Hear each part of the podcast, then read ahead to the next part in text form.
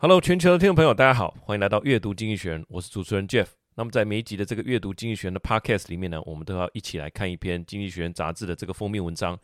除了快速的去掌握它的大意之外呢，我们也希望能够从中吸收一些好用实用的英文单词。那我们今天就开始吧。今天的这一集呢，在讲 AI 是不是会替开发中国家带来这个康庄大道哈，带他们走向康庄大道。那当我们在关心这个 AI 大战，每天都在关心谁输谁赢哈，然后这个晶片的热潮啊，AI 的热潮，然后 server 啦、PC 这些哈，是不是热潮会持续现在这个热度？那杂志要带我们来看的是说。AI 科技这一次是不是能够替全人类带来改变，还是说只是造福啊少数的人、少数的国家啊？就是这些掌握这些科技的国家。那呃，AI 的普及到现在有没有？呃，已经替低度开发的国家带来长远的实带来的实质的改变，这就是今天要探讨的这个问题。那我想这就是经济学人他的一个风格了哈，他比较不是说呃利用人们哈，像说有一个 fear of losing out 这种心态在卖他的杂志哈，就算在书店看到他的杂志封面。你会有一种想知道的心情，而不是说啊，这个东西我不知不能不知道哈，不知道就完蛋了。他所提到的就是说一些比较值得深思的一些事件啊，或者是趋势啊，比方说之前有一个绿色革命，对不对？大家炒炒得很热的时候，他就刊登了两篇文章，我还记得，一篇就是这个绿色成长的真相，讲的是说开发中的国家哦，那你现在你的预算啊，包括国外的投资也好，请问你要把它拿来投资在绿能方面呢？还是说有一些民生必须的投资呢？你会面临一个两难呢？假设你去做单纯的一些呃，就是民生的基础建设的话，那这个国外的呃投资没有办法投资这些东西啊，一定要跟绿能扯上关系嘛。那有限的资源，政府应该投资在哪里？好，这个是一个两难。那另外一个是说，你准备好迎接满山遍野的这个电塔了吗？好，因为他提到的一个点是说，呃，因为这些呃绿能，或者说。这个再生能源哈，它不是单一个地点，不是说台中火力发电厂，它一个火力发电厂等于可能等于十座不同的这个风机，那风机也不会都存在同一个地方嘛，它会全省这样子分布。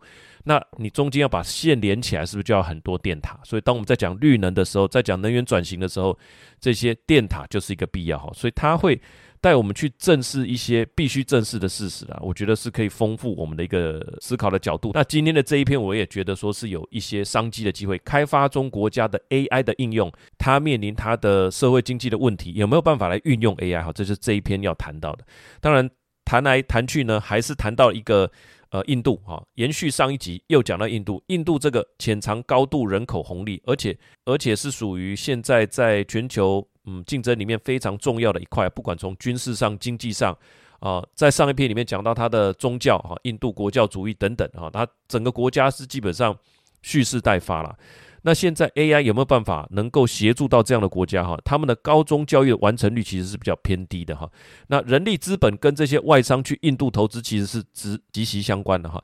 也牵涉到说，印度是不是能够接替中国再走二十年大运啊？这个就我觉得从商业的角度来看，这一篇还是有它的很大的一个必要性的哈。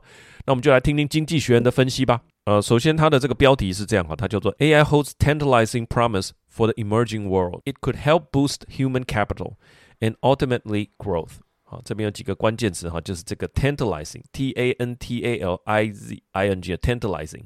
这个 a 是蝴蝶音哈，这是一个形容词，它就是非常吸引人的哈，非常引人入胜的，你可以说撩人的。好，那 a tantalizing offer，a tantalizing glimpse。我们来一个例句：a tantalizing aroma of freshly baked bread drew people into the bakery。新鲜烘焙面包的这个撩人的香气，哈，吸引人家进入面包店，哇，这就很有形象。它就是讲 AI 对于这些呃发展中的国家呢，事实上是带来一个非常吸引人的前景。如果运用得好，真的可以加速这些国家的发展。好，那他特别指出是在 boost human capital，human capital 当然就是人力资本。好，它可以透过教育啦、培训啦，提升个人或群体的知识或技能。好，那 ultimately grows 提升人力资本，那当然就最终可以带来这些国家的经济的高速发展。呃，这边的这张图片呢，就是就是比较，呃，贫穷的区域吧，就是有很多的铁皮，因为铁皮盖起来是最方便的嘛，铁皮屋，然后里面也没有什么太多绿色的这些，呃，行道树啊等等，哈，那前面摆着一张，摆着一只手机，垂直垂直式的哈，就像我们看这个抖音这样垂直式的。那大家就朝这个荧幕这样走进去，走进去里面荧幕里面那个世界，哇，这个路一样是笔直往前哈，两边多的行道树，多的这个绿色的这个造景。再往前呢，有这个高楼大厦哈，那看起来这个景色是一片的这个呃文明哈，高度文明。那远方有飞机这样，那他就。这只手机当然就是浮在这个贫民窟的这个页面上面嘛，好，所以它的现况是这个属于低度发展的哈，那但是远景就这样从手机里面走进去哈，就会看到不一样的未来。那特别讲到 human capital 啊，刚刚讲到这个字哈，human capital 可 boost human capital。最近在听这个特斯拉的法说会里面，马斯克也有提到。一个国家的经济发展，就是他说的哈，他原话是说 productivity per capita，每人的生产力乘上另外一个哈，就是 capita，就是人数嘛。所以每人的生产力乘上人数，这就是等于经济发展。主要是要讲说他他他的这个 Optimus 的机器人哈，未来上市了以后，等于摆脱了经济体系里面对于劳动力的限制嘛，因为机器人就一台一台做出来，而不是人不可能瞬间生出来那么多哈。但是在这一篇里面。经济学人所提到的这个 boost human capital 提升人力资本，就等于是他刚刚所讲的那个公式的前面嘛。productivity per capita 就是每一个人的生产力哈，透过 AI 的协助来帮助人力资本的提升。手机的普及率再加上 AI 的驱动，那很可能就让这些低度开发或者说开发中的国家能够很快的从这个低度发展的社会啊走向这个康庄大道，里面有绿树啦，有高楼大厦，有飞机哈。好，以下我们就分为五点跟大家分享我们的阅读心得。第一个，技术的进步带来什么呢？从历史的角度，最初都是掠夺跟殖民。那工业革命所带来的呢？小时候我们在教科书里面就有读到了哈，叫做西方的船坚炮利。这个其实牵涉到的是呃钢铁的那个锻造嘛哈。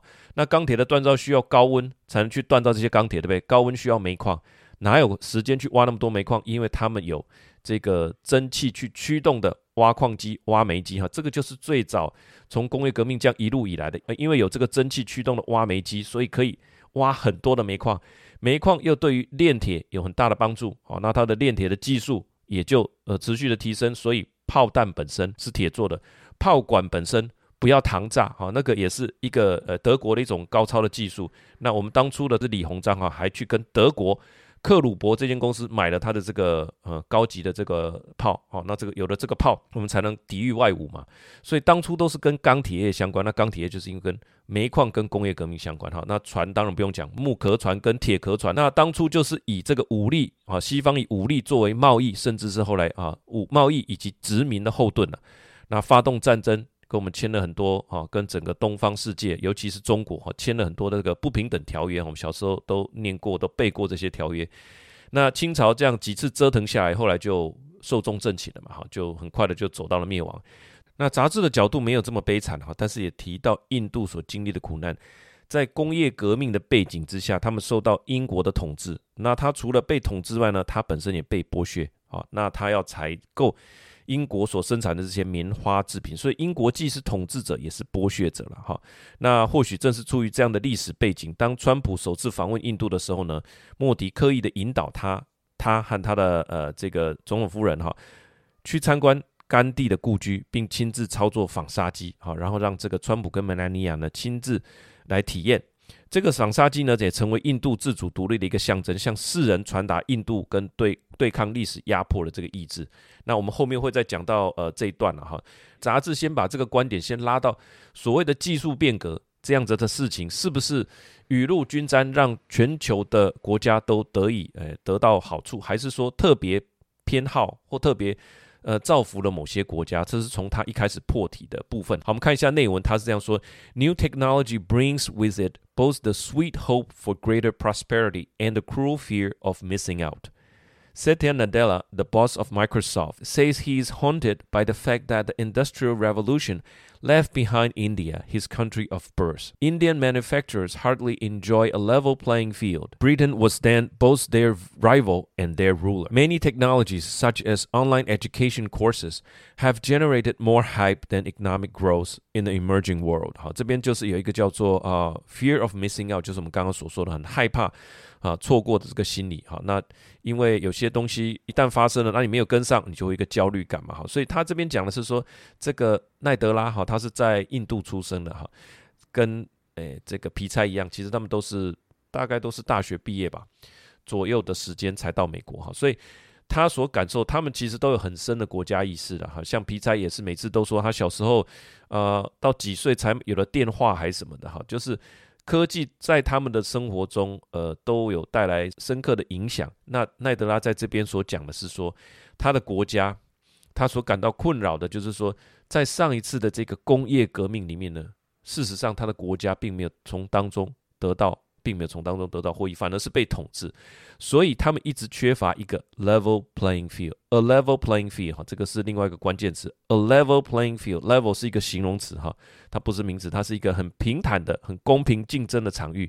所以在工业革命之后，印度并没有因为工业革命的这个发生哈，而在一个公平的场域跟大家互相竞争嘛，好像你也有这个技术啊，我有这个技术，我们一起彼此在产品上面精益求精一样，我们彼此竞争嘛。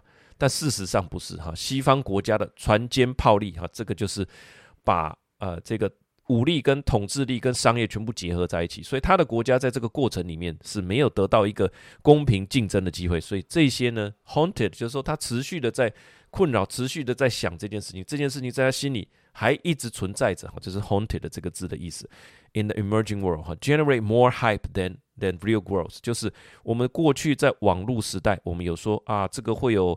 呃，带来很大的改变嘛，跨越呃这个教师资源不足的问题啊，等等的，的确有造成一些进步。比方说网络教学，哈，的确也是。但是确实到今天也还是存在这个教育不平等，并没有因为网络就完全消除，这个我们也是必须承认的。所以他的破题是先讲说，其实科技这件事情，并不是像表面上所看到的，是。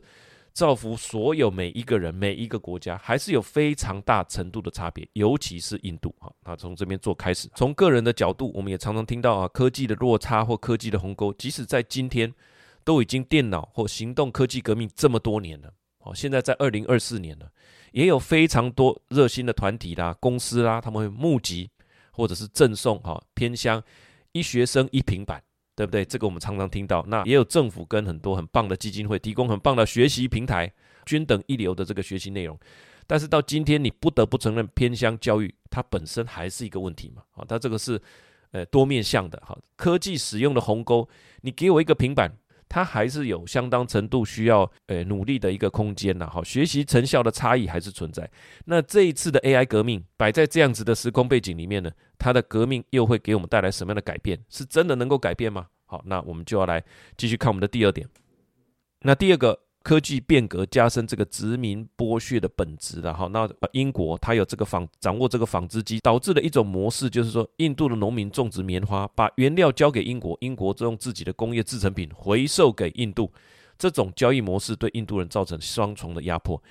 所以这个从这个点就是来凸显说，科技的变革没有改变了殖民剥削的本质。OK，它是扩扩大了剥削的幅度，因为它的制成品的完成度更高。那你缺乏了这个机器。嗯，那你没有办法产生这么好的产品。那二战之后，当然你说啊，Jeff，这个是很久以前的事情了哈。这个在后来，呃，已经不是在殖民时代，应该就没有这个问题了嘛。那没有错，二战之后啊，世界鼓励这个民族自觉，各民族都成立自己的国家了。但是科技跟网络的这些本质，尤其是网络的本质，它还是无远佛界，对不对？除了自家严管网络的，像俄罗斯啊，他们有这个 Yandex 哈，中国有百度，它都有整套自家的东西就对了哈。除了这些国家之外，绝大多数世界的网民，他们还是受到什么脸书啦、谷歌啦、Netflix 啊、Instagram 啊，我们还是在使用他们的服务嘛。除了你使用之外，大家如果都使用，那你是小商家，你买广告要跟谁买？跟谷歌买啊，跟脸书买啊，所以全世界又变成他们的客户。把钞票再捧着捧着钞票给他们，那他们还把企业设在免税的地方，你还扣不到他的税嘞。这一部分也是另外一种程度的科技殖民，虽然没有当初的所谓的船坚炮利啊，也没有后来的后来英国那样的做法。坦白说，我们还是活在科技的殖民里，对不对？我们打开电脑，那你要在上面付费也好啊，付这个订阅费也好，你要下广告也好，还是留过去集中在少数的。厂商里面嘛，好，所以无论如何讲到这里，就是说科技的变革带来都是高度集中化的一种产业趋势，哈，因为它本来就是开放的，只要有这个网络的界面都会连过来，那当然会流向最好的服务啊，好，除非你像中国跟呃这个俄罗斯哈，它就是自己在境内扶植自己的，那扶持自己的这个网络服务啊。那 AI 呢？这就是这个问题嘛。所以 AI 是不是提供一种可能性啊？的确是的。杂志这边提到的，就是说它可以塑造各区来满足自己的需求。他说，One can shape it to suit their own needs。这个 shape it 就是参与到生产跟运用的环节。我们现在打开谷歌，你能够 shape it 吗？不能啊。你打开 Facebook，你就是用它而已嘛。你没有办法去参与改变它嘛。你打开 IG，你就是要么 po 文，要么下广告，要么看着别人的 po 文，就这样而已。你单纯是个使用者。但是他这边所说的 one can shape it to suit their own needs，好，suit 就是去符合的意思。那 shape it 就是参与到生产跟运用的环节。那他的意思就是说，像拿着 ChatGPT 这样的基础哈，foundational AI 去做不停不同的运用，这种塑造好，那可以来符合当地的需求的差异化应用。这样有两个好处哈，第一个替当地的人们，因为当地人们的需求，呃，不见得是那些戏骨的公司他们所能够理解的哈。我们这边有我们的文化，我们有我们的这种语言，对不对？所以能够开发符合当地的。东西，我想这个是很实际的，语言的差异性，这个是很实际的。比方说，你现在看到一个看到一个这个长辈哈，那你跟他说“呷饱未”，啊“呷饱未”，你把它翻译成国语，“您吃饱了没”？其实意思是，你可以说一样，但是它文化的含义是不一样。我不是真的在问你吃饱了没，它就是一个哦。好像说一个关心的语词，但是我们是在讲吃饭这件事，我们很重视吃饭嘛啊。那其他国家有可能不一样啊。你可能到呃巴西，你的问法可能他的主词就不是在讲你吃饱了没，可能说你今天开心了没，或者说你到呃这个越南或泰国，他们问候的那个主要的精神一定是不一样的。那这种文化层次的东西，要跟语言模型做一个结合哈，这个就不是说。在戏谷的人去爬爬文哈，去网络上找这些资料就可以知道的。我觉得还是很多深层文化的东西，所以这样开发出来的东西比较可以贴合当地的需求，当然也让当地的企业也好，呃，公司呃，这个学界的人都能够参与到这样。这样子创作的一个过程，那当然创作本身所产生的利益，他们也才能够分一杯羹嘛。看起来 AI 是有这样子的一个机会了。好，内文他是这样说的：As AI spreads, technology could raise productivity and shrink gaps in human capital faster than many before it. People in developing countries need not be passive recipients of AI, but can shape it to suit their own needs. Most exciting of all, it could help income level catch up with those in the rich world. 那想象说 AI 在地化之后，它能够说台语哦，那这个是不是可以造福广大的台语族群？说台语的哦，这些也不只是阿公阿嬷啦，就是说很多说台语的人，你要他说国语当然没问题啊。他说国语，他是可以说国语，说的还很标准的哈，因为他们有不少是当初呃这个。呃，禁止说台语的那个时空环境下去学的国语哈，所以他们所学的这个华语，我们讲华语好了，学的这个华语特别的卷舌，特别的字正腔圆，因为他们不想要被认出来说哦，他们其实是讲台语的族群哈，他们就特别的卷舌，特别的好听。如果说有一个 AI，你用台语跟他讲，他可以用台语回答你，而且是很道地的，这种我觉得会不会让你眼睛一亮？那这样在地化的过程是不是需要台湾人才？那铁定啊。那参与到这个价值创造的过程，我记得在过去不久有这个脸书哈，它有好像可以说台语吧，哈，那里面就有一个我们的工程师，应该有几位我们的工程师就是来自我们台湾。那这个一定是要有台语，你在这个文化里面成长的人才有可能来参与的哈。好，那二零一八年我们通过了国家语言发展法，好，台语是我们的国家语言了，行政院。在一百一十一年到一百一十五年，也规划用用于本土语言有三百亿的总经费哦。好，那我觉得这边是我插个话，我觉得用在这种语料库的建立啦，语音 AI 的开发，好，我觉得对于本土语言的复振啊，对于台语的语言复振，我觉得是非常这个良机的哈。AI 模型的呃这件事情哈，它过去的科技是加深这个剥削的本质，那感觉 AI 是一个新气象哦，好，新气象，它反而是能够给当地的。国家、企业跟人民带来一个新的参与的机会，关键词就是这个 suit 哈，S U I T 啊，就是蛮简单的，但是我觉得 suit their need 哈，就是符合合适动词的意思，suit one's needs，suit the occasion，suit S U I T。那我们来一个例句：The versatile design of the product is intended to suit various customer preference。产品的多功能设计呢，旨在适应各种客户的喜好。哈，S U I T 也蛮简单的一个字，来做个复习。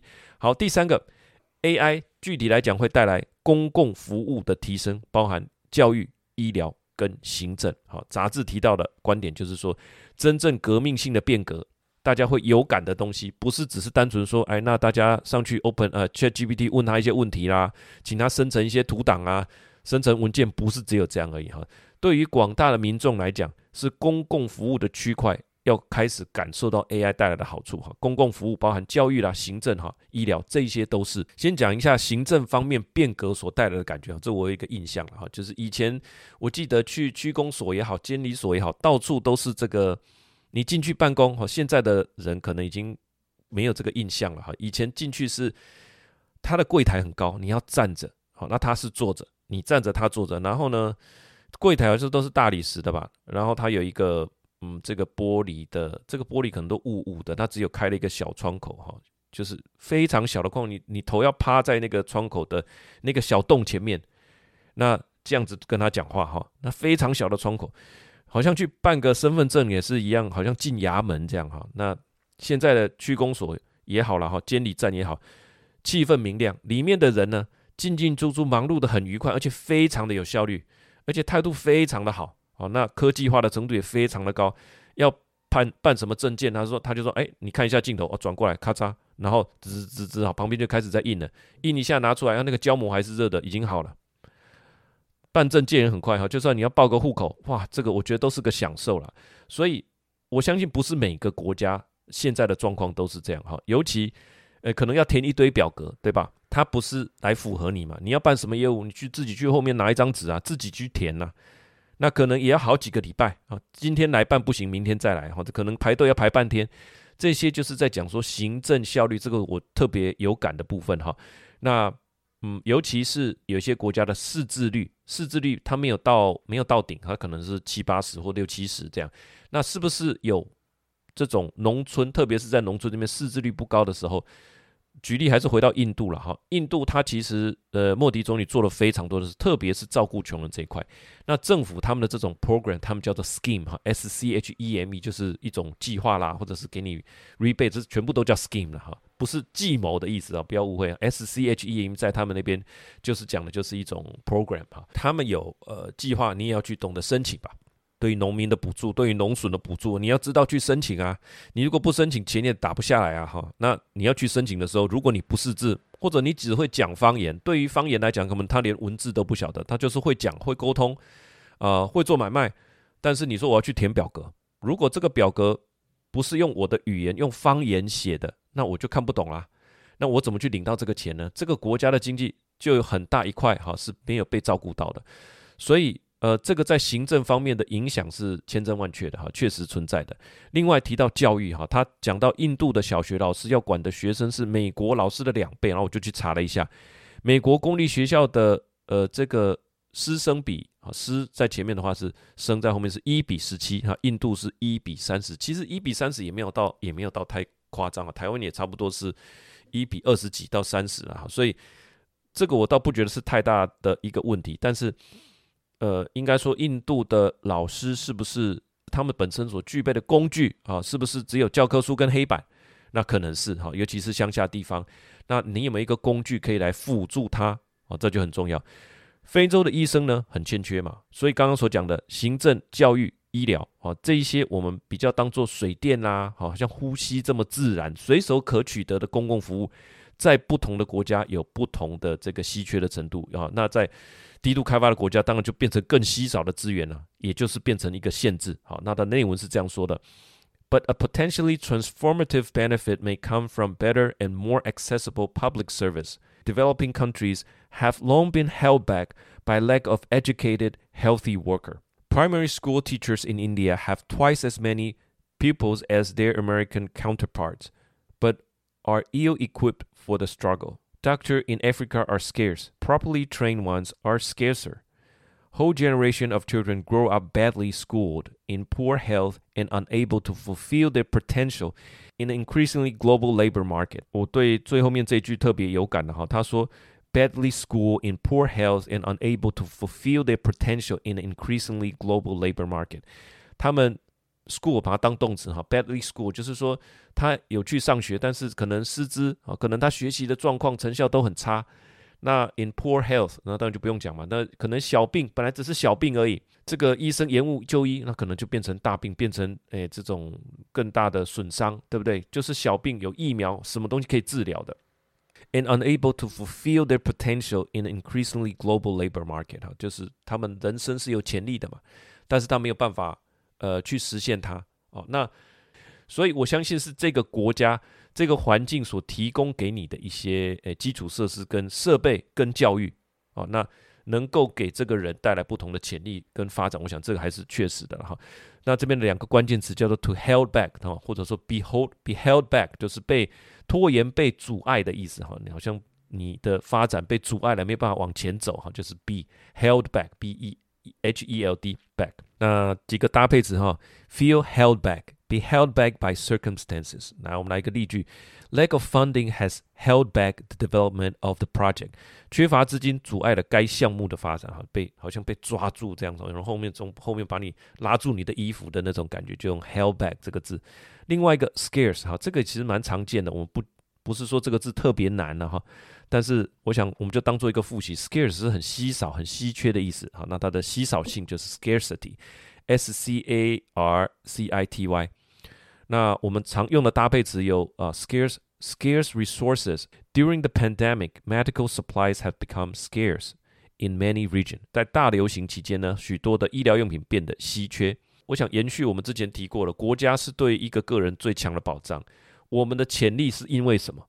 呃，当然教育还有很多可以进步的地方。我们的潜力就是因为有这个这些老师，从幼儿园开始，小学、中学、高中、大学这些东西。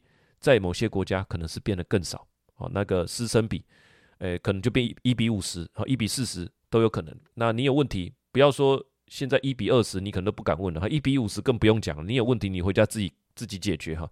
所以国家所能提供的这些基础，包含医疗，我们非常自豪的我们的医疗，这些东西，医疗、教育、行政。都是我们个人发展的一个基础吧。好，我觉得是第二段大概是给我这样的感觉了哈。插个话，那我去查了一下印度整体教育的现况哈。虽然它里面提到的所谓的师生比等等的问题，但是印度的现况是不是很糟糕，还是说很不错？其实我有点疑问哈。我们刚刚所说，他们的法律规定小学的师生比是一比三十哈，实际上大概略高，一比三十，其实还不差。那工作人口的识字率也不差。我这边查到的这个资料，他工作人口的识字率大概有。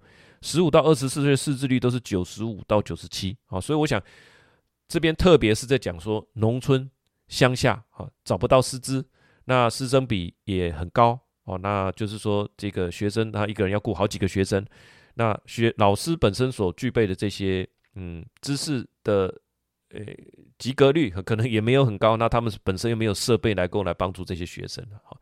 那尤其是另外一个第二个点，我查到的是说，二零二三年三月的统计，在印度呢，完成高中教育的，他完成初中就是他们的 secondary 的，这个叫什么？我看一下，primary 嘛，然后有 secondary，然后这个是完成国中的是大概百分之八十五点八，完成高中教育的只有百分之五十点六，哇，那这个数字就比较比较差异比较大哈，因为我们可以看到。中国在二零二零年的时候，呃呃，我们就全部比这个疫情前好了。二零一九年哈，中国大概是七十四、七十五左右，那印度呢是大概五十几，哈，还都还不到六十，所以这个就有一个差别。当我们在讲说，诶，这个印度崛起，对不对？好，那中国经济诶趋缓等等，那印度是不是整个要在崛起的时候，高中毕业这件事情就看你怎么判断了。这边只是提供这个数字。那我自己亲身的体验体验当然是说，他们印度年纪轻轻，可能十几岁就已经当家做主，就是在卖东西啊，做个小贩啊。这个买卖的这个行当，他们很小就耳濡目染，十几岁就可以当家做主，在在这个街上自己自己雇一个摊子也好，雇一个小小的书报摊也好，啊，自己去做一个小买卖也好，这些都是很小的年纪就开始，等于说他从社会上来学到这个东西。等到我们后来去拜访那些经销商的时候，也还是很年轻啊，三十出头岁都已经赚到非常多的财富。为什么？他可能就是进一批手机来卖，怎么样卖手机？这个他从十几岁就开始练习了。你可以说从国中毕业，十二岁、十三岁就开始练习，等到二十岁的时候，他已经卖手机卖了八年了。所有卖手机的话术，所有介绍手机的东西，可能比你这个科技大厂的员，呃，这个经理还要厉害啊！啊，怎么样打动对面的这一位客户？怎么样把这手机卖给他？他做的比你好啊。所以在二三十岁的时候，他们累积一点资本哈，就开了一个小的这个 dealer shop，那就可以开始累积了，累积财富。等到他三十岁的时候，如果他做得好了哈，他已经是好几台车了，可能都已经住别墅了哈。这个就是印度科技经济啊的一个高速发展，再加上他们年轻人出道的早所带来的改变。所以你说高中毕业是不是一定必要的啊？那就是看个人判断啊。只是他们的高中毕业率是大概五十 percent 哈。好，第四个。那 AI 刚刚所说的科技的变革，呃，有一些是产生这个加大剥削的本质嘛，但是 AI 呢，看起来是可以带来这个公共服务的提升哦。那同时呢，它也可以避开了这个剥削的本质哦。那我们就来看一下，那我们就来看一下具体来讲呢，这次 AI 改变的本质有什么不同？好，讲到三个最大的不同：智慧型手机、当地客制化以及微小化的 AI。好。这边讲到比较是 AI 本质的东西了哈，因为 A 数 AI 现在是快速的被采用哈，使用率可以说是有史以来最快达到一个经济规模的一个科技啊。这边有两张图了，第一个就是在讲说，呃，这个 Generative AI 从二零二二到呃二零二五，第一年、第二年、第三年、第四年这样，其实高速发展了哈。当初的平板从二零一零到二零一三，诶，差可比拟哦，甚差可比拟，甚至也。当初的平板热潮，不知道大家还记不记得？哇，当初平板是非常的热哈，在我们公司也是也非常大的一个部门哈。那我们开发非常多各式各样的一个嗯不同的平板，这些呢，这两个都比 smartphone 二零零七到二零一零的这个这四年来的呃更加的风行草偃哈。所以 AI 风行的程度不需要多做说明哈。但是另外一个另外一张图就是在讲说，达到一百万人的使用量。达到一百万使用者的这个花了几天？他说 Spotify 花了五个月达到一百万的使用者，那花了几天？五个月哈，一百五十天嘛。那 Instagram 花了七十五天，七十五天就将近两个多月啊，两个半月。那 ChatGPT 花了五天而已，花了五天就达到一百万人，哇，那是不可思议啊！那 AI 的本身快速被采用，对不对？那 AI 是进行所谓的一种对话框嘛？那现在 ChatGPT 在手机上也有了，对不对？那手机本身的普及率，其实经过这么多年，从二零零七开始的 iPhone 第一只 iPhone 到现在已经走了呃这个二十六年了，所以手机的普及率可以说非常高。智慧型手机的普及率，当 AI 快速的进展，表示说这是被大家所喜欢、所利用的一个科技，它变成一个对话框出现在智慧型手机里，哇，这两个的一结合。所以智慧型手机的普及率，再加上 AI 变成 Chatbot 变成一个 App，那就直接带你走进去 AI 的世界了。哈，等于说电脑跟网络革命的那个年代，二零零七年的时候，哦，你要讨论说我要买一只手机嘛？那在两千年的时候，你要讨论说我要买一个笔电。但是现在在 AI 革命的时候，它直接出现在你的手机，这是最大的一个差别。只要你有手机，那我想非洲也好，哈，很多未开发国家、已开发国家、低度开发国家也好。手机的普及率是很高的，所以代表说 AI 的革命这件事情可以快速的普及，跟前面几次就不一样。几次前面几次的变革，电脑你要花钱了好几万去买，网络你要买数据机啊。你当初我还记得，当初弄 ADSL 的时候，哇，我还请这个资工系的好朋友来我家帮我装数据机，诶，那个时候还要拨接的，我的天呐，哦，那你不会？那个时候 PC Home 这个杂志最早，PC Home 不是一个集团，它只是一本杂志而已。PCM 好几期是在教人家如何上网，如何设定数据机哦。那当然后面就没有这种事情了哈。后面现在小孩子出生是你手机帮他开通，买一个 SIM 卡，他就可以上网了，连去电脑直接分享就好。这些变成是呼吸一样自然的东西。好，那智慧型手机就能够让 AI 变成像呼吸一样自然。第二个，当地客制化，拿着这个基础的 AI 模型哈，来针对。地方的这个语料进行客制化的学习，省去了什么大型语言模型的庞大的开支，因为它已经做好基础的研究了，又能够符合当地的特殊需求。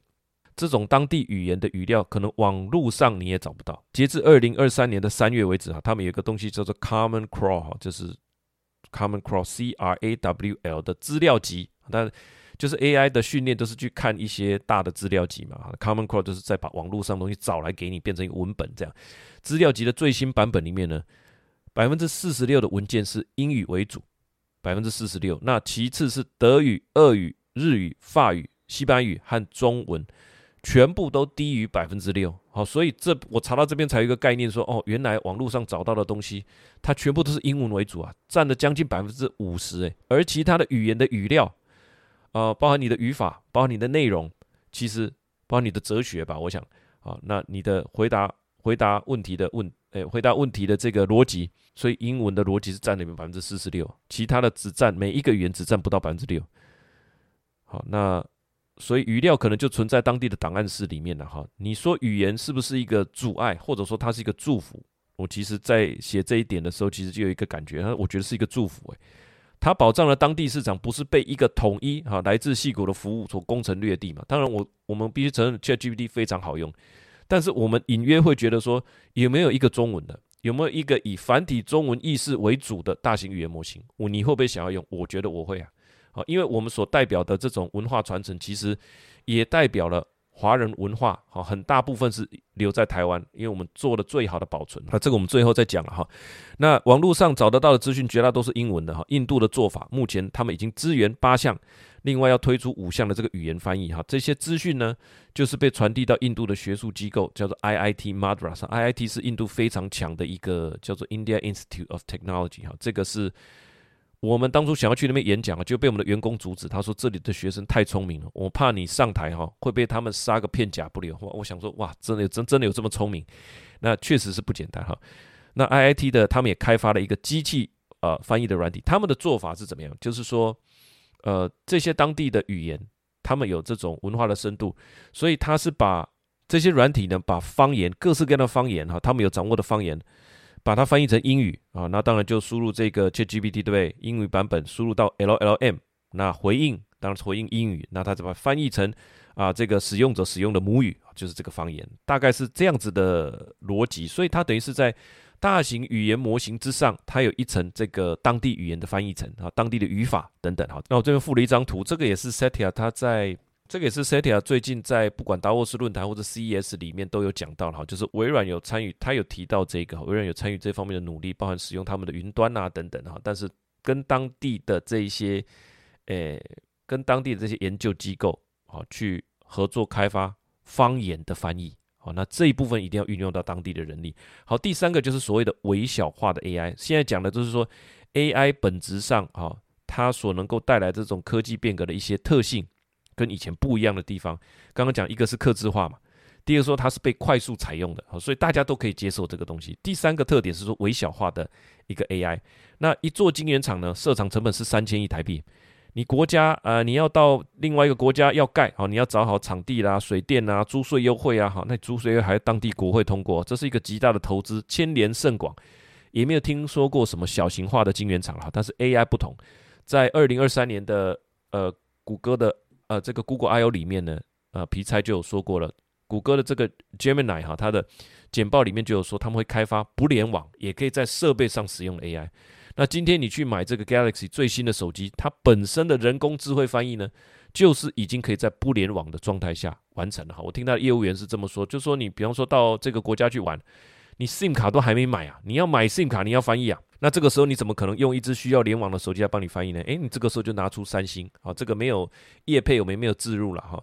有我们一定会跟你说。那在不联网的状态下，他问你讲，你讲，他回答都可以，他就直接帮你翻译成当地语言，好，那这个是非常方便。好，所以可以预期有更多微小化的这个智慧设备，那在当地人可以接受的运用啦，或者加接受的这种服务啦，或价格，好，会用这样的方式出现，就是单机版。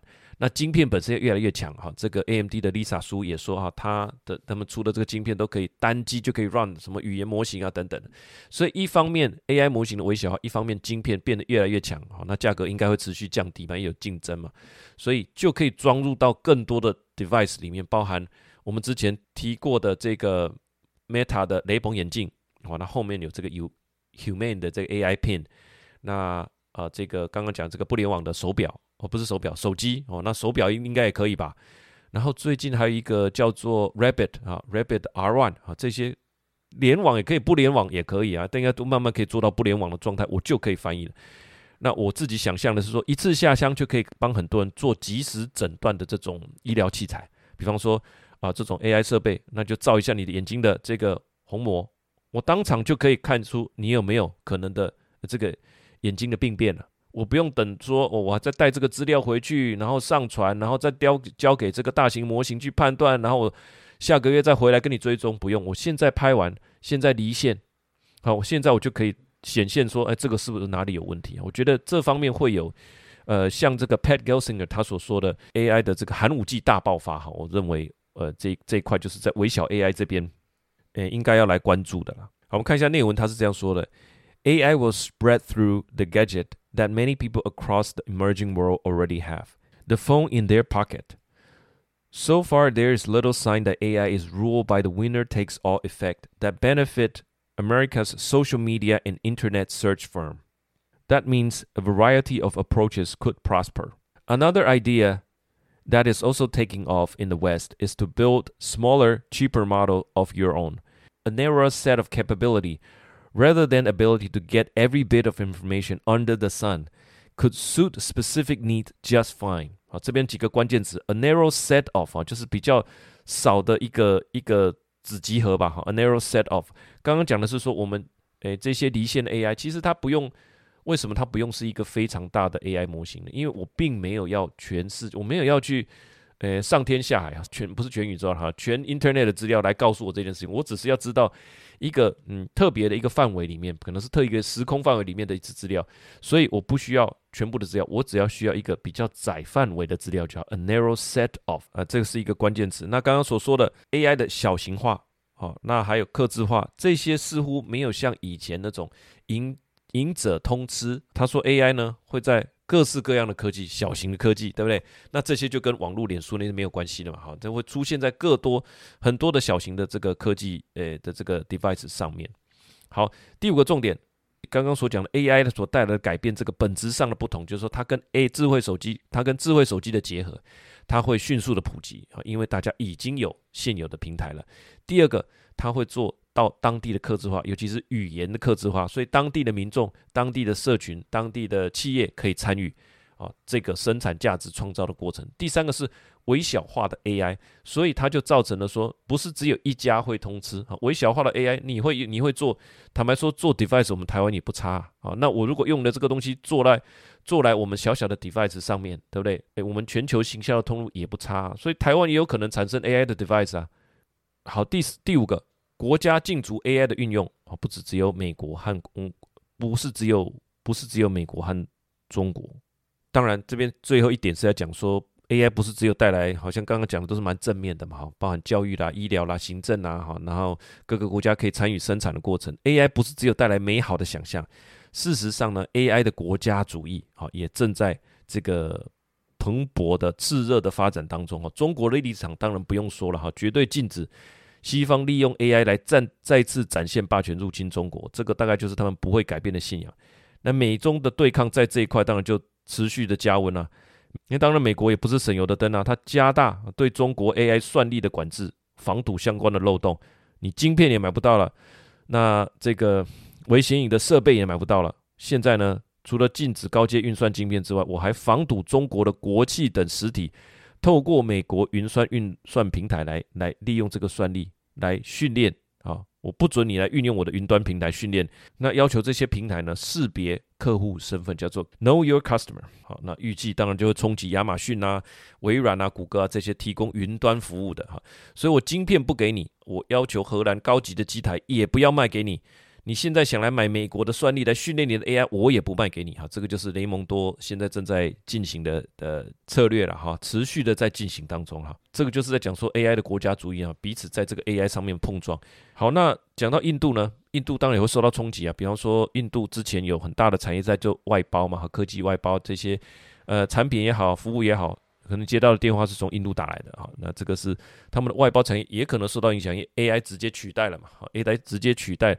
呃，这个呃，客服人员哈，但是印度本身的这个创业风哈，很蓬勃的发展，可能可以弥补这一块，他们就直接去创业好了哈。那根据他们自己的统计，那在疫情之前呢，其实就已经有一千三百家新创科技的企业诞生。那我去查了一下，疫情之后，二零二一年的四月呢，印度诞生了十家啊独角兽哦，所以印度那中国在那段期间呢，只孵化了两家。所以根据呃。过去的经验啊，其实亚洲能够培育最多的独角兽，过去因为中国经济高速发展嘛，哈，那过去都是以中国为主，紧接着紧追在后就是包含印度啦、以色列算亚洲国家嘛，哈，日本、新加坡等等，哈，这些都有。那近年来中国对于网络事业规范比较多，哈，竞争能力上，那当然还有外资，还有外国的人才等等。那相较之下，印度这个新创的能量，印度本来就是紧追在后了。那现在中国受到这些政经环境的影响，那印度可能就取而代之哈。新创能量的这个发展就是不容忽视。所以，所以虽然印度本身会受到冲击哈，但是因为它创业风诶非常的蓬勃，那再加上这个 AI 所提供的基础模型，再加上政府的引导，哇，所以我觉得印度在创业这块应该会做得不错。另外呢，我们之前有提过，中东也是一个新的世纪嘛。他们想要除了石油本身带来呃这个十年难得的机遇之外，他们每一个国家都希望说能够渐渐的啊、利用他们的主权基金哈，在世界各国投资。那渐渐的不要走单纯依靠石油。那在各地，所以很多大型的企业，包含呃科技公司里面，你都可以看到中东这些呃中东这些石油国家的这个投资的这个身影。那英国也有想要成为人工智慧的一个重要的 hub 哈，那中东的石油国家尤其想利用 AI 来脱胎换骨，那他们的那边的人也相对年轻哈，他们也有很多的诶优质的学校，所以最后这一点是在讲说国家竞逐 AI 的繁荣了哈，不是只有美国跟中国，那这个东西本身也不是呃应该算是良性竞争了哈，但是。美中之间的这个就不见得有多么的良性哈，这就是彼此压制吧哈。所以这边就要讲的说，其实 AI 它还是回到一个竞争的本质啊。虽然它对于这些基础的设施是有帮助的，但是国家在 AI 的发展上哈，那个是完全是不遗余力的哈。我们看一下内容是这样说：Some countries are already harnessing AI. China's prowess is second only to America's, thanks to its tech know-how and deep pocket of its internet giant. India is home to a vibrant startup scene. As well as millions of tech developer and the government that is keen to use AI to improve its digital infrastructure. Countries in the Gulf, such as the United Arab of Arab Emirates and Saudi Arabia, are determined to build an AI industry as they shift away from oil. They already have the capital and are importing the talent. 好，所以最后回到这个点是说啊，AI 它是平衡的观点嘛，好，虽然是在讲竞争。 那事实上，它对于贫穷的国家，可能会带来很大的帮助，但是最后归结，它还是属于一个 AI 诶国家主义的一个竞争的一个态势。这边来两个关键词，就是在这个叫做 prowess，P R O W E S S，它这个名词，卓越的技术能力，指的某人在组织中特定领域有一个卓越的能力跟表现。刚刚所讲的是 China's prowess is second only to America，就是中国的这个科技能力很强。好，那。好，来一个例句哈，The company's marketing prowess contribute to its rapid success in the market。公司在市场上的迅速成功归功于其卓越的行销。最后我的一点想法，写到这边有几个感觉啊。第一个感觉是说，诶，在因为他刚刚所提到的教育的那一块哈，他嗯特别的引起我的兴趣了哦。对于教育科技，也就是说 AI 在教育科技里面的应用。那我也去看了一下很有名的这个 Khan Academy。Khan Academy 它在三个月前呢推出了一个叫做 Kamigo，K H A N 还是它的姓嘛，Khan 汉，Migo 就是它伙伴的意思，所以叫 Kamigo，K H A N M I G O，它的 AI 助教服务。我特别去看了一段他自己的影片，还有他的示范哈，其实真的非常的有意思啊。呃，我们在讲说孔子在数千年前他所说的因材施教哦，这么多年来。不管你说补习班一次补两三百人，那怎么可能因材施教？就算你是补救教学，一个老师带着十个学生，那也不是因材施教啊。因因材施教总是会受到一个诶师生比的限制。那 AI 它可能会可以做到针对你不会的部分，它可以引导你，它不会生气，也不会烦躁啊，因为它就是 AI。Khan Academy 三个月之前已经开放了这个对一般人开放，对全员开放。因为他真的可以做到所谓的因材施教，好，或者说千人千面。那我们今天想学四书五经，我也很想了解《论语》里面的意思。我的印度友人也告诉我，他说啊，这个 Jeff 他好希望可以学会中文，他也开始学中文，因为他想要搞懂，就是所谓的华人的很多运作的逻辑是什么，我们的哲学思想是什么。这个就是之前呼应到我们之前所说的，作为华人文明的一个种子。我觉得在台湾其实是保留很多很棒的东西哈。所以我觉得这一块台湾是有一个很好的机会。那这是我读完这一篇啊自己的一些想法。好，以上就是我们这一篇哦，AI 是否为开发中国家带来康庄大道？我们所总结的一些心得啊，五点心得跟我们自己的一点想法。那希望这一篇呢也对你有所帮助。喜欢这个节目，好，我们就下个礼拜见了，拜拜。